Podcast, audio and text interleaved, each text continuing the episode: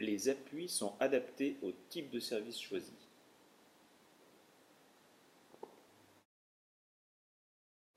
Les appuis sont adaptés au type de service choisi.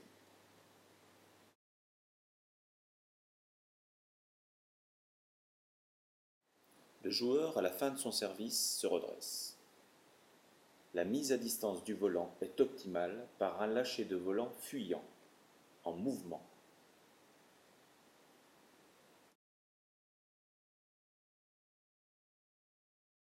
Il parvient à accélérer ou freiner le volant de façon stéréotypée, donc capable de servir court ou long.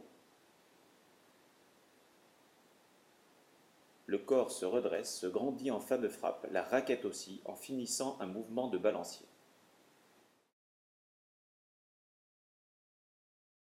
L'orientation du tamis varie selon la trajectoire recherchée.